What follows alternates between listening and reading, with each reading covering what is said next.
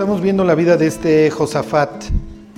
Zafat, este Shafat, este sentencia. Dios sentencia, Dios juzga. Dios es el que dicta qué está bien y qué está mal. ¿Ok? Eso es lo que implica el nombre de Josafat. Y se acuerdan que Josafat tiene la idea de que si él se dedica a enseñar la Biblia, eh, el mundo va a cambiar. O bueno, no el mundo, en este caso este Israel. ¿Ok? Entonces es a lo que él se va a dedicar, a promover la enseñanza de la Biblia. Ajá. Entonces si él viniera aquí, bueno, pues él estaría feliz porque todos ustedes se la saben de memoria. Ajá. O igual estaría calvo de tanto arrancarse las greñas de que no... ¿Ok? ¿Qué piensan? Inciso A, feliz. Inciso B, en depresión total. Ok. Bueno, nos quedamos la semana pasada aquí en el, en el 18.1. Dice, tenía pues Josafat riquezas y gloria en abundancia. Ok, ustedes que ya son unos expertos bíblicos, ¿qué implica? A ver, si, si quieres, regrésale al, al versículo, Juan. ¿Qué implica que Josafat tiene riquezas y gloria en abundancia? Bendición. Bendición, exactamente. Ellos están sujetos a este convenio. Si tú te portas bien, ajá, tú vas a ser bendecido. ¿Ok? ¿Les gustaría ese convenio? Ajá. Bueno, el principio de que a los buenos les va bien y a los malos les va mal es válido. ¿Sí? ¿Quién dijo? ¿Qué dirían los diputados? ¿Ya ven qué buenos somos? ¿Qué dirían nuestros gobernadores? Pues ya ven, pórtense como nosotros y Dios los va a bendecir. ¿Ok? Ese es un tema, ese es un. Y está inscrito en el corazón de todas las personas. Si tú te portas bien, a ti te va a ir bien. ¿Ok? ¿Es válido? En el largo plazo sí. ¿Ok? Eso lo tienen que saber. En el largo plazo sí, aún para nosotros, decirle al justo que le, que le irá bien porque comerá del fruto de sus obras. ¿Ok? Pero no necesariamente en esta vida. En el plano eterno esto es verdad. ¿Ok?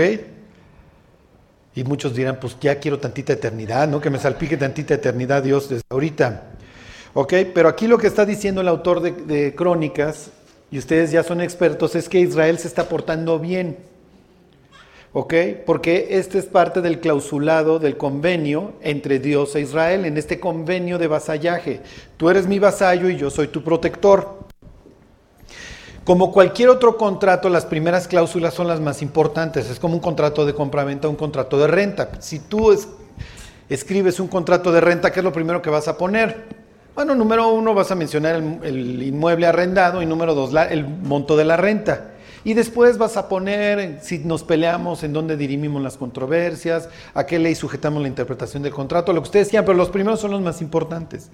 Los diez mandamientos son los más importantes. Y se acuerdan que en los contratos siempre aparece, comparece fulano de tal como arrendador y comparece mengano como arrendatario. O el arrendador o el arrendatario representado por fulano. Vienen las partes. Y así empieza el convenio entre Dios e Israel. Yo soy el Señor tu Dios ¿Que qué? ¿Que qué? ¿Qué dice? Yo soy Jehová tu Dios, ¿que qué? ¿Eh? No. Yo soy Jehová tu Dios, ¿que qué? ¿Eh? No. ¿Quién dijo eso? Yo salte, por favor. No, no, no, porque si no, ¿quién graba? No. Dios nos acaba de citar Isaías 41, 10. 41.11. No, ¿cómo qué dice Éxodo 20? Yo soy Jehová tu Dios que qué. No, que te saqué exactamente, que te saqué de la tierra de Egipto. Entonces, el convenio de vasallaje implica que yo te hice un paro y luego entonces tú tienes que ser mi vasallo. Ajá, yo soy el Señor tu Dios que te saqué de la tierra de Egipto. ¿Qué dice luego? ¿Cuál es el primer mandamiento? No, ¿cuál es el primer mandamiento?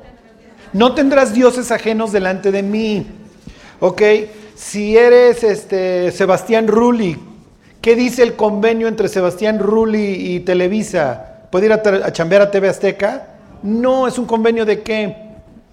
De exclusividad, exactamente. Entonces los, los diez mandamientos es lo más importante. Yo soy el Señor tu Dios, yo soy tu protector, yo te saqué de la tierra de Egipto yo te liberé y ahora tú eres mi siervo, ¿ok? Pero yo te voy a estar bien. Y ahora te voy a decir las primeras cláusulas, las más importantes. No puedes tener otro Dios. Ya, ahora sí, mi Juanito, porque yo soy celoso. ¿Ok? No te puedes hacer imágenes como el resto de los paganos a tu alrededor, no los puedes andar adorando. Nada, ni en lo que está arriba, ni abajo, ni en, ni en las aguas. Vas a descansar, no puedes tomar mi nombre en vano. ¿Ok? Luego, ah, esta es la forma en la que ustedes se van a llevar. Y de ahí siguen las normas. y al final, si ustedes se, acuerdan, al final de los clausulados siempre vienen las penalizaciones y las, los beneficios. ¿Ok? Entonces, si te portas bien, si te portas mal, te va a ir como en feria. ¿Ok? Pero este es el... Este es, les hago este repaso para que se dediquen a escarbar, ahora que lean la Biblia, todos los mensajes que está mandando la Escritura. Ahorita vamos a ver algunos ejemplos. Si yo les dijera que Jesús no innovó nada, no dijo nada nuevo, les estaré diciendo una verdad o una mentira. Una verdad. Jesús no decía nada nuevo. ¿Mm? se dedicaba a citar las escrituras, nada más. Entonces cada vez que la cita tienes que hacer el ejercicio de ir a ver qué te está diciendo. Y en realidad si es toda la Biblia, siempre va a agarrar cosas de atrás. Ok. Bueno, dice versículo, bueno, ahí se los vuelvo a leer. Tenía pues Josafat riquezas y gloria en abundancia. Ok, entonces el autor de Crónicas nos está dando un tip. Josafat es un gran rey y entonces Dios lo está bendiciendo y contrajo parentesco con Acab. Eso es muy malo. Acab es de los peores reyes de Israel. Para que me entiendan, Duarte vomitaría junto a Acab. Oh, bueno, no sé si tanto, pero no, yo creo que sí. Acab es lo peor que hay sobre la faz de la tierra. ok, versículo 2 dice, y después de algunos años descendió a Samaria para visitar a Acab, por lo que Acab mató muchas ovejas y bueyes para él y para la gente que con él venía y le persuadió que fuese con él contra Ramot de Galad. A ver, regrésame tantito, mi Juan, nada más para. Ramot de Galad está aquí, pasando el Jordán, ¿ok? Y era una zona, si ustedes se acuerdan, aquí se habían establecido tres tribus de Israel, bueno, dos y media, Rubén, Gad y media Manasés. Y los arameos, lo que está implicando es que los arameos están conquistando esta zona. Ah, los arameos o asirios todavía no son la gran potencia. ¿Ok? Acab es mucho más potencia en sentido económico, espiritualmente está podrido. Y Acab hizo parentesco con Jezabel, que es la hija del rey de Sidón, de Tiro, Sidón, de todos estos, de los fenicios, para que me entiendan. ¿Ok? Y los fenicios son los mercaderes por excelencia de la época. Son los navegantes, son los colonizadores y son, como les diré, una, gente que se dedique a transmitir su influencia. Pero el hecho de que Israel haya hecho parentesco con los sidonios y con los tirios, con estos cuates, implica que su comercio se les va a ir para arriba y van a ser millonetas, van a ser ricos. ¿Ok? Pero aquí la pregunta de los 64 mil es, ¿qué tiene que ir a hacer un rey del sur que vive para Dios con un rey del norte que abomina a Dios y que sigue al Dios de los sidonios, que es Baal, que dentro de sus eh, ordenanzas está el sacrificio humano. O sea, ¿qué tienes que ir a hacer allá? Pues no tiene nada que ir a hacer allá. Cuando lleguen al cielo, pregúntenle a Josefat, ¿qué diablos fuiste a hacer allá? Y si fuéramos muy pragmáticos, la respuesta sería que se siente atraído por toda la grandeza económica que ahora manifiestan. ¿Sí me explicó? En el norte le atrae tal vez o quiere ir a ver. Y cuando el hecho que la Biblia diga que este descendió y este fue para acá, quiere decir que le está dando una autoridad sobre él, ¿se entiende? No es este el que viene acá, es este el que va para allá. Entonces lo va a visitar. Y el otro, que lo quiere pudrir, igual que la historia que vimos de, de los dos profetas, que acaba uno muriendo por un león y eso, este lo agasaja. Y el brutito este de Josafat, ¿qué hace? Se queda al banquete, se queda al agasajo. ¿Está bien o está mal? Está mal porque está validando todas las cosas que hace. Pero lo peor es que este es Josafat, el hombre que se dedica a enseñar la Biblia. ¿Qué tiene que hacer el hombre que se dedica a enseñar la Biblia con el apóstata este? Nada. Absolutamente nada. Ok. Y entonces le dice, oye, ven conmigo a la guerra. Esto es como un cuate que está ahogado de borracho y te dice que te subas en el copiloto. Ajá, te va a matar. Y entonces uno esperaría, conforme vas leyendo la historia, y ustedes que son grandes escribas bíblicos, que después de que el autor de Crónicas te dijo que había bendición en, el reino del sur, pues que este lo iba a mandar por un tubo, justo como lo debió de haber hecho el anterior profeta de unas páginas atrás, ¿se acuerdan? Pero este cuate se queda, se queda al agasajo y le dice, sí, sí voy contigo a la guerra, pero su, su, su brutez todavía no acaba ahí. ¿eh? Fíjense, versículo 3. Y dijo Acab, rey de Israel, a Josafat, rey de Judá, ¿quieres venir conmigo contra Ramot de Galad? Y él respondió, yo soy como tú, y mi pueblo como tu pueblo. Iremos, iremos contigo a la guerra, porque encajar es bien padre. Ser parte de la palomilla o del grupo. Ajá. Entonces imagínate que están cheleando y entonces llega el cristiano, ¿qué pasó muchachos? Oye, vente a echar unas chelas. Pues somos hermanos, ¿cómo no? Y ahí acaba el cristiano echándose las chelas. Sí, pero cuando se estrellen más tarde y uno se vaya al cielo y los otros al infierno, le van a decir gracias, gracias que nos avisaste. Es lo que va a pasar en la historia. bueno, pero Josafat es muy espiritual. Y dice el 18.4, además dijo Josafat al rey de Israel, te ruego que consultes hoy la palabra de Dios. Ok, esto es increíble. O sea, imagínate que llegas con una bruja que lee el tarot y te dice, oye, ¿quieres que te diga la suerte? Sí, sí, pero también dime qué dice la Biblia. No, pues Biblia de esa no tengo. ¿Sí me explicó? Tengo las cartas, tengo la Ouija, tengo aquí unos alfilercitos para que le hagas así, pero más de eso, mm, a ver, te leo el cigarro, el café, enséñame las manos, pero Biblia no tengo. Entonces dijo Zafat, ¿qué esperas, neta? Vamos a consultar a Dios. ¿Qué es lo que sucede a continuación? Bueno, pues en su cerebro, pues vamos a consultar a Dios. Sí, nada más que el Dios de Acabe se llama Baal. La Biblia presenta a Acab como un bufón como un perfecto baboso dominado por su esposa, que todo el día se la vive chillando cuando un berrinche no le sale. se los vuelvo a decir, es un perfecto bufón dominado por su esposa que se la vive haciendo berrinches. Junior Sote, hijo de otro rey. ¿A quién les evoca este personaje? ¿Les suena un personaje igualito en la Biblia? ¿Quién? Ahorita nos lo vamos a topar, ¿eh? Bueno, sigan echando el hámster a andar. A ver, ahorita lo van a ver. Entonces le dice 18.5. Entonces el rey de Israel reunió a 400 profetas y les preguntó, ¿iremos a la guerra contra Ramot de Galad o me estaré quieto? Y ellos le dijeron, pues lo que dicen los falsos profetas, sube porque Dios los entregará en mano del rey. Por eso nos fascina la religión, porque ¿quién es el héroe? No, no, podemos ser los más borrachos, los más rateros, lo que tú quieras, pero pasa gran hombre, pasad buen hombre, nos fascina. Las religiones le dicen al hombre que lo que quiere oír. O sea, es una forma bastante cruel de parte del diablo de cebar al marrano antes de hacerlo. ¿Sí? Digo en serio, ¿alguna vez ustedes fueron enfrentados en la religión que practicaban?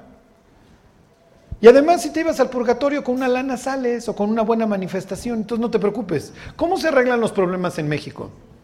Claro, los dioses reflejan las creencias de los pueblos y viceversa, o sea, es una simbiosis asquerosa.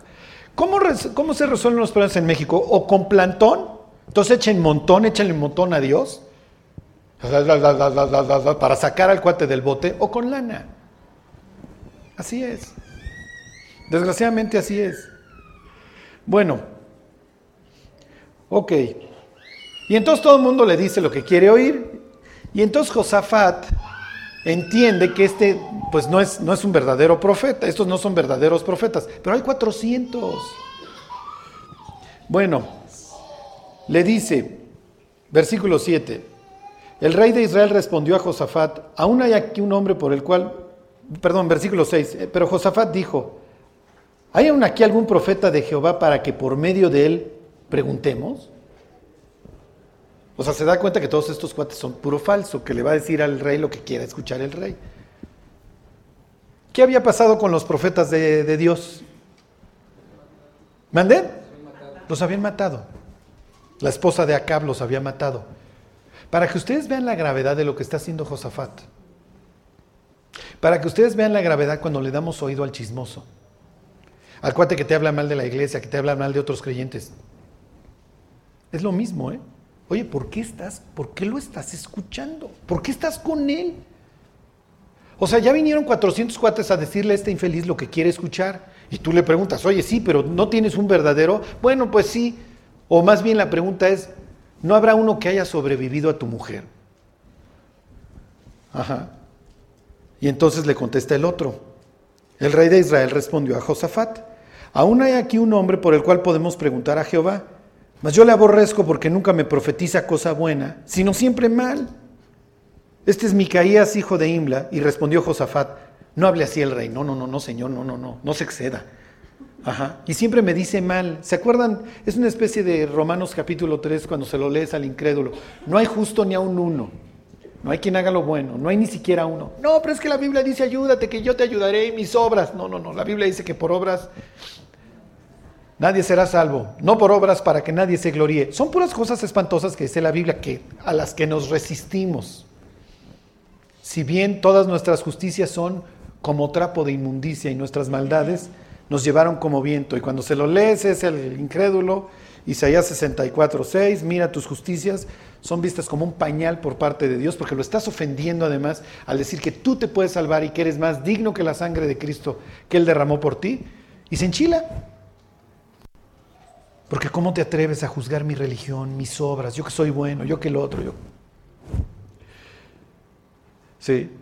¿Qué puede uno hacer ahí? Decir, bueno, mira, esto es lo que dice la Escritura, yo soy igual de pecador que tú, en ese sentido no, no soy nadie para juzgarte, pero quien te juzgará eventualmente es la palabra de Dios. Yo nada más paso el mensaje y te digo que si la quieres librar, Cristo murió por ti. Si te quieres sujetar a que tus obras te van a salvar y lo que quieras, rífatela tú. Ok. Y entonces, Fíjense, versículo 8. Entonces el rey de Israel llamó a un oficial y le dijo, haz venir luego a Micaías, hijo de Imla. Y el rey de Israel y Josafat, rey de Judá, piensen ahí toda la pompa y circunstancia, estaban sentados cada uno en su trono, vestidos con sus ropas reales, en la plaza junto a la entrada de la puerta de Samaria, y todos los profetas profetizaban delante de ellos. Entonces imagínense, ahí está la plaza. La puerta es el lugar donde se sientan los funcionarios, ¿se acuerdan? La puerta de la ciudad. Entonces ellos están junto a la puerta, pues obviamente son los reyes. Ahí están los dos con todas sus coronotas y sus vestidotes. Y enfrente están estos 400 bárbaros. Ahorita que preguntaba Roxana esto del brazo, miren, aquí tienen otro ejemplo en donde un profeta está ejemplificando algo. Dice versículo 10, y Sedequías, hijo de Kenana, se había hecho cuernos de hierro y decía, así ha dicho Jehová, con estos acornearás a los sirios hasta destruirlos por completo. Los cuernos son símbolos de poder, entonces este se hizo así como, para que me entiendan, traía su casco de los vikingos de Minnesota y le estaba diciendo, así vas a arrasar a, a los arameos. Ok. Versículo 11, de esta manera profetizaban también todos los profetas diciendo, sube contra Ramot y serás prosperado porque Jehová la entregará en mano del rey. No hay diferencia, todos los profetas falsos pues, andan diciéndole lo mismo, lo que quiere oír. Y el versículo 12, fíjense, y el mensajero que había ido a llamar a Micaías, pobre infeliz, no Micaías, el mensajero, porque el mensajero le va a decir, oye, no vayas a decir, no, no la vayas a regar hablando mal, porque nos va como en feria y no vaya a estar Jezabel por ahí, nos escucha y nos matan a los dos. Entonces le dice, porfa, dile lo que quiere escuchar a, este cuate. Ok, dice, y el mensajero que había ido a llamar a Micaías le, le habló diciendo, he aquí las palabras de los profetas, a una voz anuncian al rey cosas buenas. Yo pues te ruego que tu palabra sea como la de uno de ellos, que hables bien. Esto es una chulada, ¿ok? Me acuerdo una vez que me invitan a casa de un ricachón. Yo estaba, no tenía mucho de convertido. Y había un cristiano que estaba casado con Jezabel, o peor. Yo creo que tú entrabas al cuarto de esta chava y en la noche estaba levitando la chava, le daba vueltas la cabeza, bajaba las escaleras al revés. Y entonces me invita al cumpleaños de uno de sus hijos. Y entonces cuando Dice, no pensé que fueras a venir como diciendo, no, no, pero no vayas a hablar mal. Y está el patriarca de la familia que era el cura. Era el esposo de esta que levitaba. Y entonces saludo a la señora que para entonces ya me odiaba con todo su ser. Y la recepción fue, ¿tú fuiste el que le dijo a mi marido que tirara a mi virgen? o sea, cruzando el umbral de la puerta. Y yo, no, yo no le di. Yo lo volteé a ver con cara de, o sea, ¿para qué lo hiciste? Yo nunca te dije que le tiraras a la Virgen. Y el cuate nomás así como, ¿cómo este? Habla bien, porfa, di cosas buenas.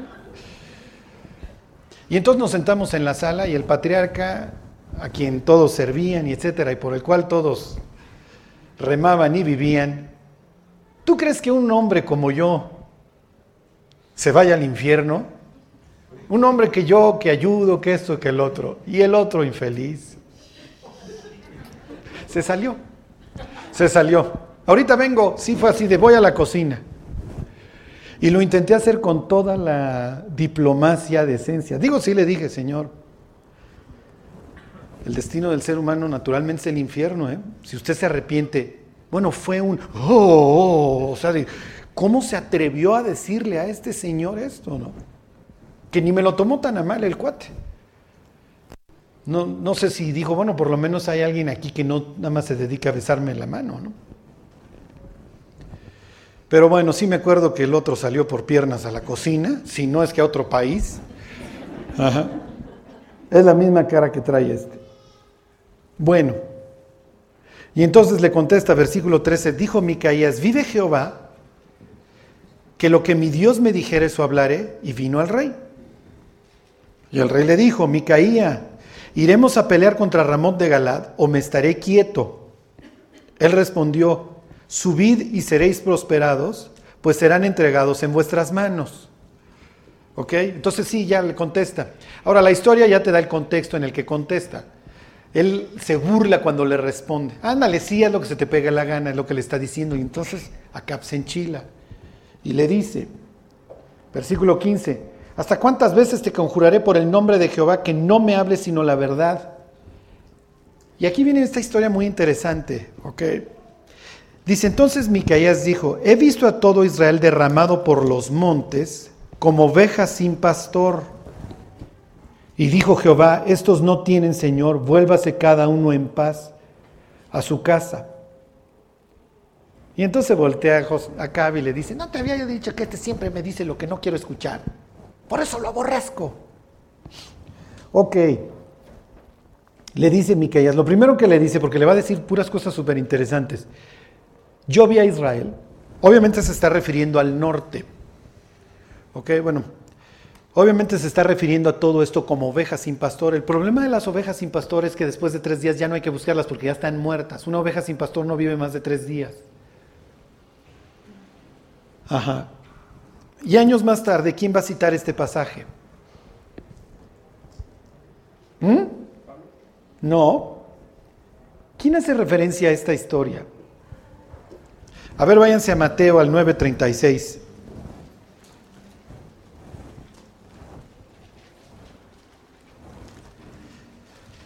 Lo que pasa, y ahorita se los voy a explicar, no sé si hoy lo vamos a, vayamos a llegar hasta allá.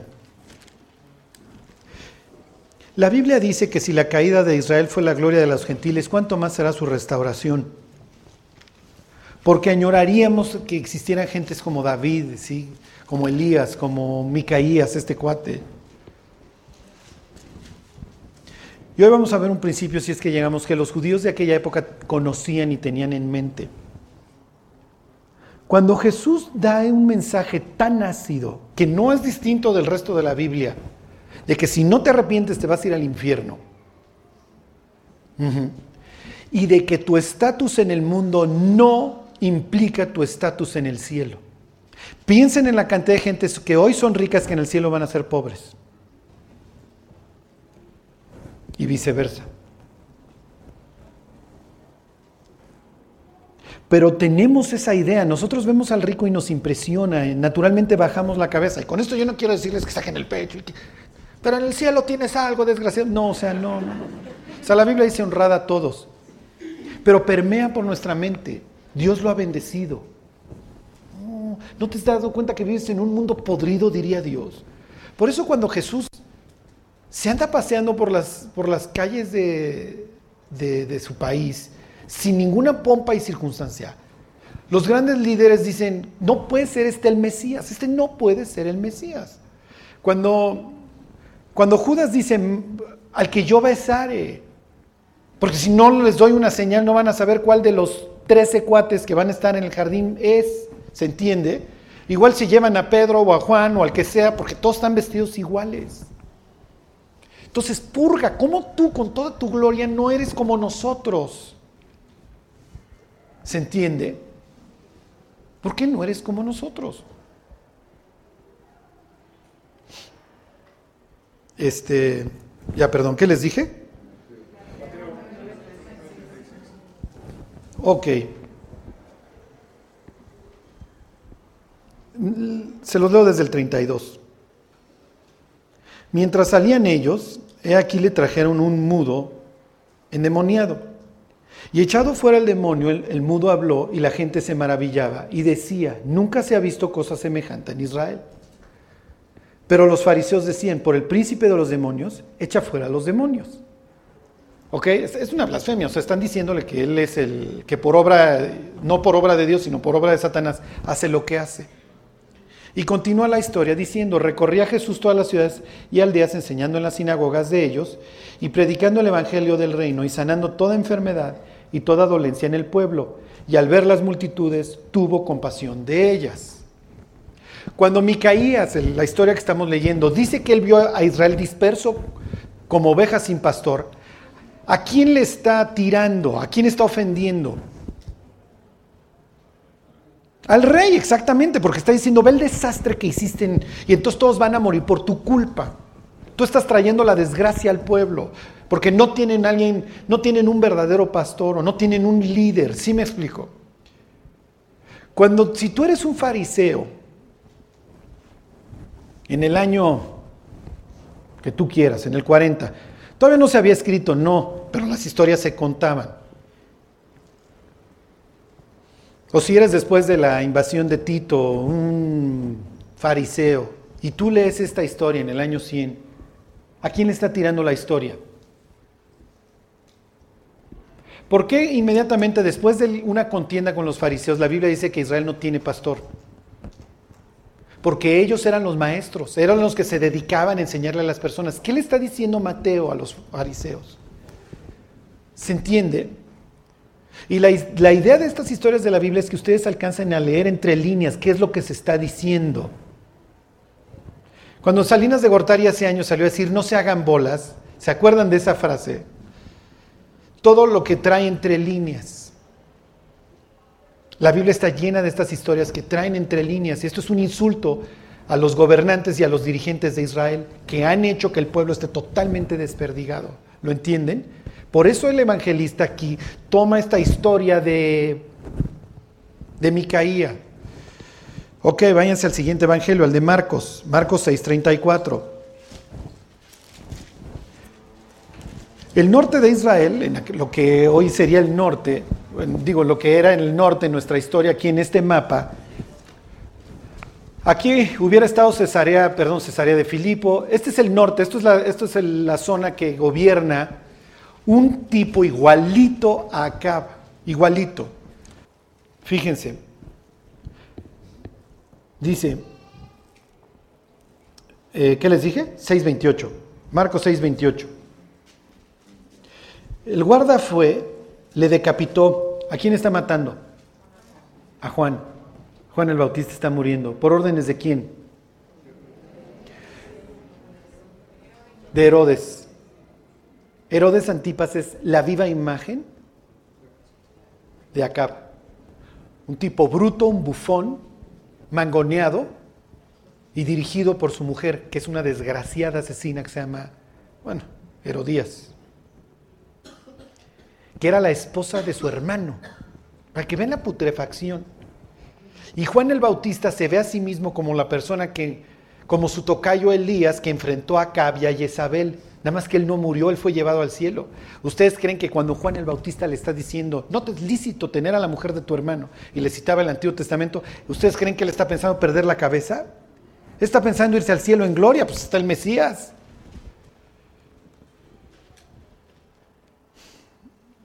Y entonces le vienen a contar a Jesús, oye, mataron a Juan. Y la Biblia dice que se fue aparte.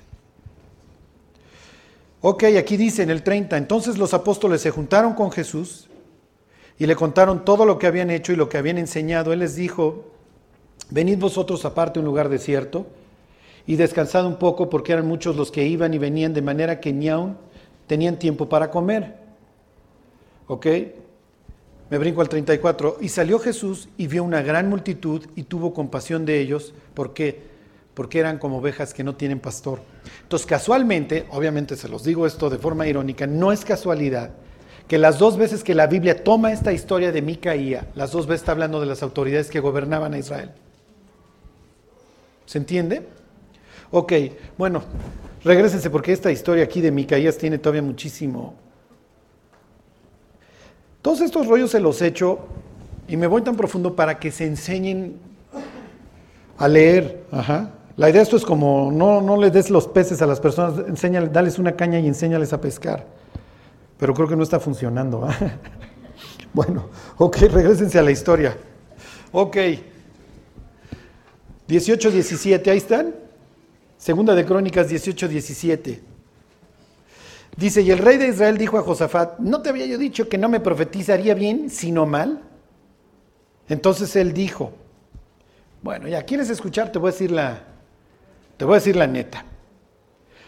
Versículo 18, oí pues palabra de Jehová, yo he visto a Jehová sentado en su trono, y todo el ejército de los cielos estaba a su mano derecha y a su izquierda. Mm. Versículo 19, Jehová preguntó, ¿quién inducirá a Acab, rey de Israel, para que suba y caiga en Ramot de Galad? Y uno decía así y otro decía de otra manera.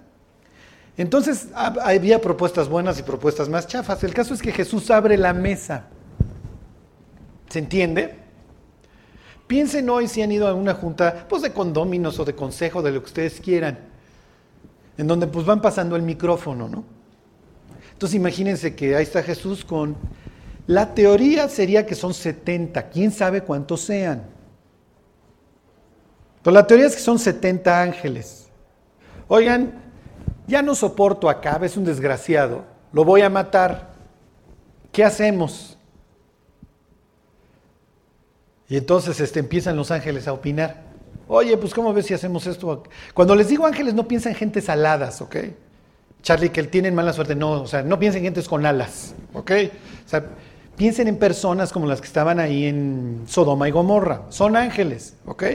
Pero quiero quitar su parte hollywoodesca. Entonces está el concilio ahí, el consejo, se abrió el consejo y la orden del día, cómo nos escabechamos a. Y entonces empiezan las propuestas. Ok, ¿se puede entrar a este consejo? Dígame un personaje que entró a este consejo. Claro, Satanás. Satanás es parte del mismo. Satanás entra y sale. Lo más probable es, miren, siempre, hemos, eh, siempre le hemos achacado a Eva que ella quiso ser una Elohim. Es la palabra que se usa en la historia. Vas a ser como Elohim.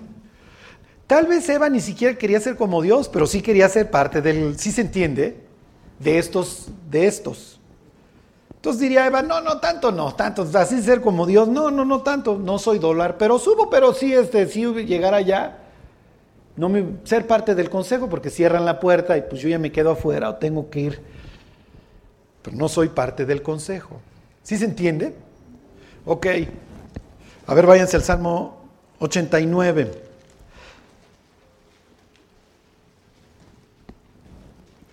Y todavía no se hagan los tíos lolos, ¿eh? ¿Quién entró a uno de estos concilios? Y, había, y Dios precisamente en el concilio este está haciendo una pregunta, ¿qué hacemos? Y esto espero que los vuelva a calar. Esto de que Dios se ponga a preguntar, oye, pues tú eres Dios, pues tú contesta. Pues tú eres Dios, pues tú haz todo. ¿Así piensa Dios?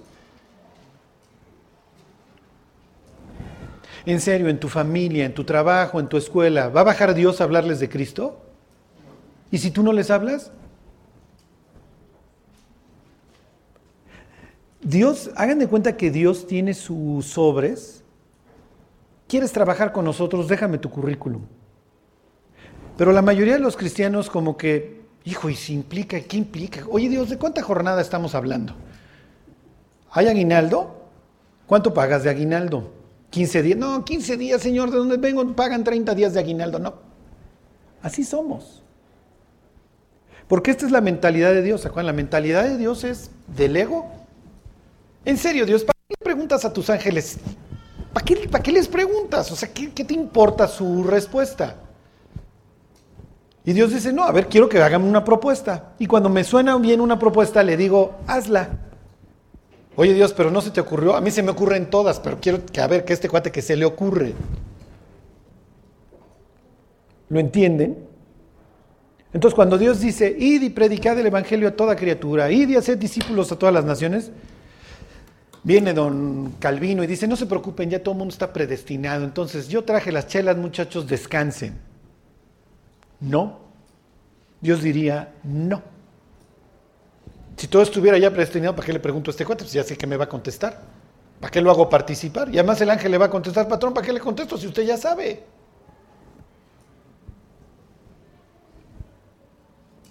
¿Se dan cuenta cómo Dios en su omnipotencia hay veces que Él mismo se autolimita? Si tú no oras, Dios no va a orar por ti. En serio, habrá cosas que, de las que nos hemos perdido por no orar. Todas, muchísimas seguramente. Y que Dios dice, yo te hubiera dado esto. Pero no, ya viste toda la película, si quieres pensar de esa manera. Si tú me quieres limitar a que yo ya no puedo hacer nada. ¿Sí lo entienden? En serio, entonces, ¿para qué le preguntas al ángel? ¿Para qué le pides a las gentes que testifiquen? Pues tú. Y si no lo hacen, no los recompenso. ¿eh? ¿Qué les dije? Salmo 89, 7, fíjense.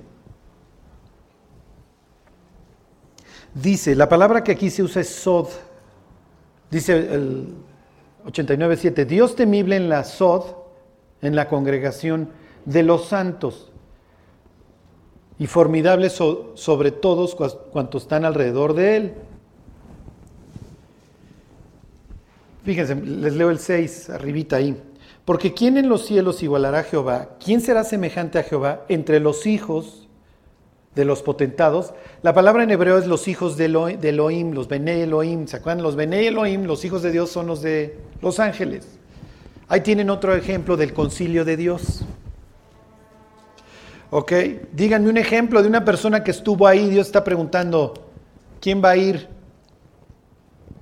¿Cómo se nota que hoy no vino Víctor, va? A ver, díganme un profeta. Ya les di la respuesta. Isaías. Dice la Biblia que Isaías entró al concilio y Dios está preguntando a quién envío. Y entonces Isaías, ¿qué hizo? Mándame a mí, yo voy. Y luego ya le da unas malas noticias porque va a ir a contar una historia muy triste. O sea, si Isaías así como, mm, ¿para qué me voluntarié si nomás me mandó a decir cosas feas? Si han sufrido por el Evangelio, ¿para qué me voluntarié? ¿Ok? Entonces se entiende el, contexto. Los que pueden entrar, a ver, váyanse este, a Jeremías 23. Los que pueden entrar a este consejo, sí, sí entran seres humanos, son los profetas, porque entran al consejo y Dios los pone como ejecutores. ¿Sí se entiende? Si alguna vez han ido con el notario y el notario pone en las últimas cláusulas del testimonio y se nombran a fulano o mengano para que hagan todos los trámites respectivos al registro público de la propiedad o lo que quieran.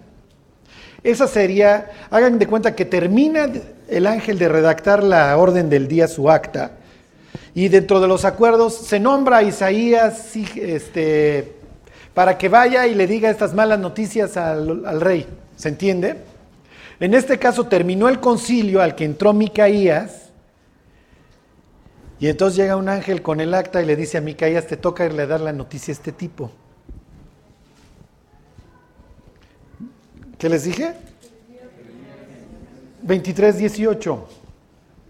Dice, porque ¿quién estuvo en el SOD? Aquí es otra vez la misma palabra, en el consejo, en el, en el concilio, en la junta. Para que me entiendan, ¿quién estuvo en la junta de Jehová? Y vio y oyó su palabra. ¿Quién estuvo atento a su palabra y la oyó? Qué increíble, ¿eh? Los profetas tenían la oportunidad de acceder a esto. ¿Se imaginan que Dios les dijera, te invito a una de mis juntas? ¿Qué compañía les gusta? Piensen en una choncha, piensen en LG. Y te dijeran, te invito a Seúl y te vas a sentar junto al presidente de LG Corporation. Y vas a ver toda la junta y cómo les dice y cómo los regaña y cómo ven los números y cómo ven el mundo. ¿Les gustaría? Dios, sería lo más interesante. Ahora imagínate que Dios te dijera, ven a mi junta. ¿Y saben qué hacían los profetas? No iban. Cada vez que los cristianos dejamos la Biblia cerrada un día, es lo mismo, ¿eh? Ya no fui a lo que Dios me tuviera que decir. Lo que Dios me iba a decir ese día lo perdí para siempre. Fíjense. Versículo 21, me brinco ahí mismo, 23, 21. No envié yo a aquellos profetas, pero ellos corrían, yo no les hablé, mas ellos profetizaron. Pero si ellos hubieran estado en mi sod, si ellos hubieran estado en mi consejo, habrían hecho oír mis palabras a mi pueblo y lo habrían hecho volver de su mal camino y de la maldad de sus obras. Es lo más triste, que los profetas no querían ir. ¿Qué le está pasando hoy al cristianismo? Que los cristianos ya no queremos ir con Dios porque sabemos que va a sacar el zacate y va a decir, esto está mal, esto está mal, arregla, corrige, esfuérzate, sí, sufre. Vas a ser excluido, nadie te va a querer, te van a criticar. No te van a volver a invitar. Pues sí, es parte de. Y sí, pago aguinaldo de 15 días. ¿Qué esperabas? ¿Sí me explico? Pero te doy chance que pases al consejo y te sientes aquí con los ángeles.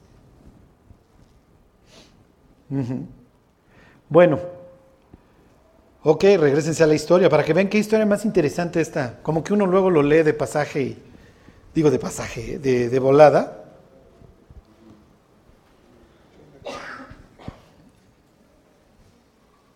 Fíjense en qué, en qué acaba esta historia.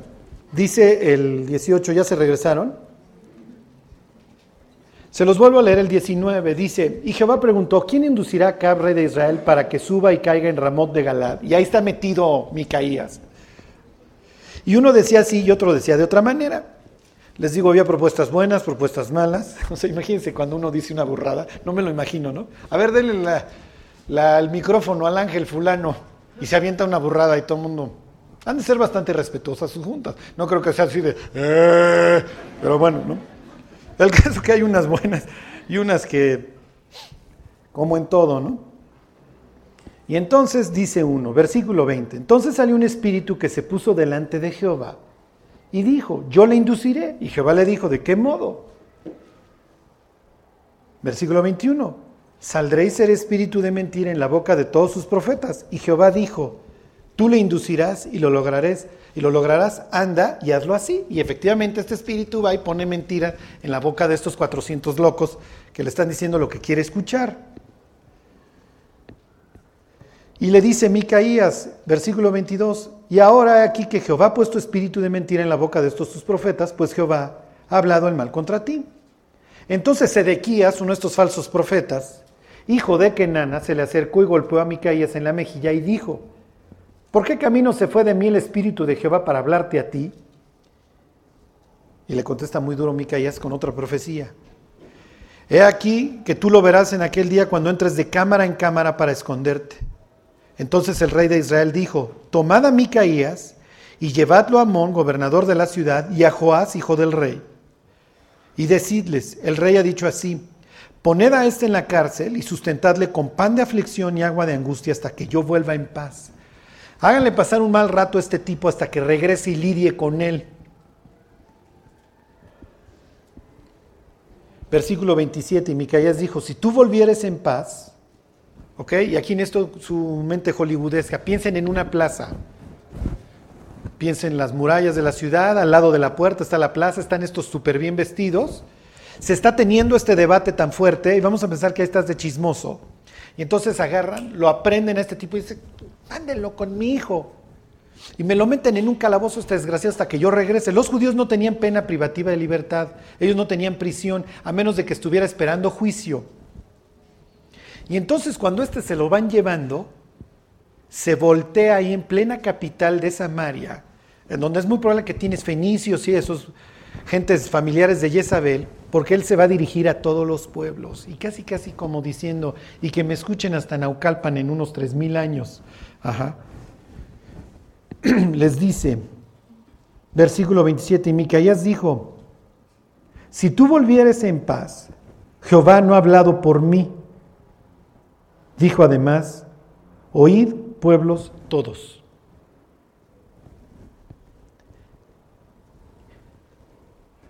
El falso profeta se mataba, ¿se acuerdan? Si lo que decía un profeta no sucedía, lo mataban. Entonces cuando este cuate le dice, si tú regresas vivo, ¿qué quiere decir? Tienes todo el derecho a matarme, porque yo soy un falso profeta. Lo que él está diciendo es, ha puesto mi vida, mi cuate. Yo pongo mi vida en la línea. Porque si tú regresas vivo, yo soy igual que todos estos tipos. Pero yo sé, porque yo estuve en el secreto de Dios cuando decretaron tu muerte, que tú no vas a regresar vivo. Y eso implica que cuando regrese tu ataúd, a mí me van a tener que liberar y todo el mundo, oíd pueblos todos, van a tener que decir, oye, pues sí, velo a sacar porque ese, profeta sí es de Dios. A diferencia de los otros 400. Lo peor es que todas estas cachetadas con guante blanco que hace Israel, perdón, que hace Dios para con los reyes del norte, no sirve de nada. Israel se va a seguir pudre y pudre y pudre. Pero esto no es lo peor. Y miren, no me quiero ir sin contárselos. Cuando había un mal presagio contra un rey, tomaban a una persona y la hacían rey durante 100 días. Esto lo hacían los arameos, los asirios. Por lo general tomaban a una persona o, pobre o retrasada mental. La disfrazaban de rey y la dejaban como, como reinando 100 días para que todos los malos presagios le recayeran a esa persona durante esos 100 días. Al rey lo escondían entonces toda la maldad se la echaban al rey. Digo, al tercero, este pobre, ¿no? Pasando el día 100, lo mataban. Y bueno, antes de matarlo le agradecían que hubiera liberado al rey de toda la pudredumbre que él se quedó. Porque este infeliz durante esos 100 días recibía todos los malos presagios. Y entonces lo mataban. Y le daban las gracias y le hacían un gran sepelio. Pero lo disfrazaban, le daban sus ropas de, rey, como rey por un día, pero aquí es rey por 100 días y luego te mato. Y entonces ya el rey después de esos 100 días regresaba feliz porque el presagio ya se lo había llevado un chivo expiatorio, ya lo había llevado otro. Esto es lo común en aquel entonces.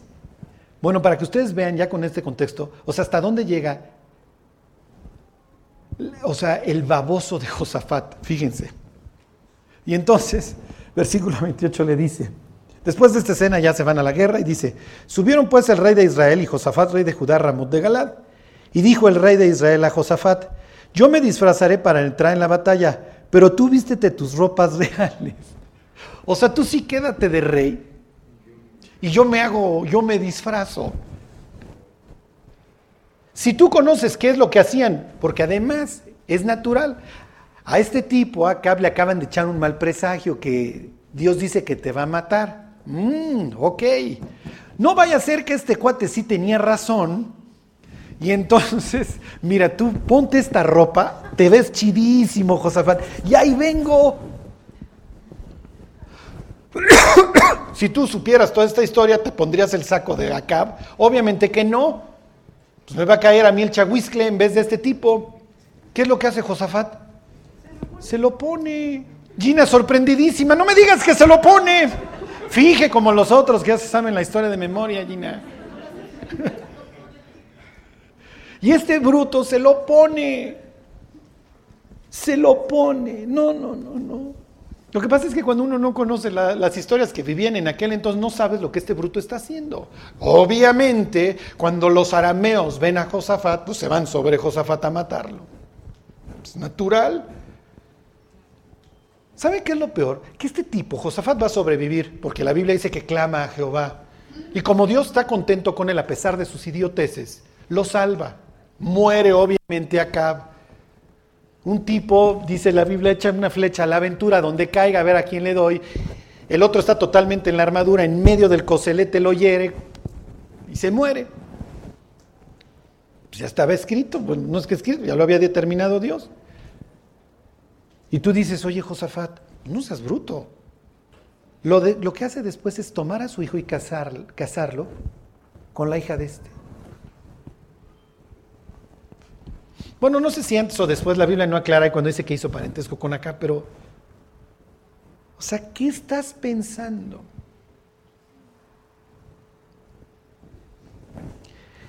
Ya terminamos y con esto termino. La próxima semana les explico qué más de fondo tiene todo esto, porque eso le falta un chorro de carnita. De hecho, la historia, regrésame tantito Juan, con esta historia ustedes van a entender perfectamente qué entiende un judío de aquel entonces con esto. Si tú un judío le hubieras dicho esto, sí te lo hubiera creído.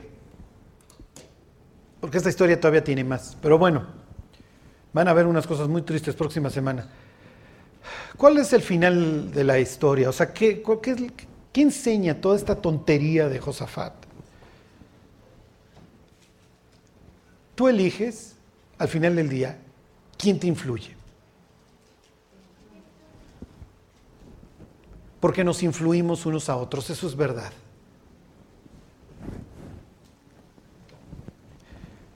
Cuando nos convertimos, lo que más trabajo nos cuesta es dejar a nuestras amistades pasadas, aunque ya no hay comunión. Aunque quizá dices, no, es que ya, ya no, estoy con ellos en el antro y sí, ya no, no, ya no me la paso igual, pero es que no quiero dejar a mis amigos. Y cuando no dejamos esas influencias en nuestra vida, es como traer el automóvil con el freno de mano puesto hasta arriba. Nunca vas a despegar. No te juntes con el hombre necio, le decía Salomón a su hijo, ni desees ninguno de sus caminos. Anda y come, te dirá, pero su corazón no está contigo. Este grupo y el grupo de Aragón se formaron porque yo empecé a ir a predicar al reclusorio sur. Cayó un amigo al que le achacaron un delito que, pues que no venía ni al caso este, achacárselo, pero bueno. ¿Ustedes cuántas veces creen que lo visitaron después del primer año? Y cuando éramos borrachos, bueno, todos nos jurábamos amistad eterna y yo siempre voy a estar para ti ahí, fulano. No es cierto, no es cierto. Jóvenes, las ganas de encajar que te vas a llevar con Acab, para que Acab te diga, súbete conmigo, al fin sí puedo manejar, y acabar paralítico porque el bruto de al lado sí quería seguir chupando.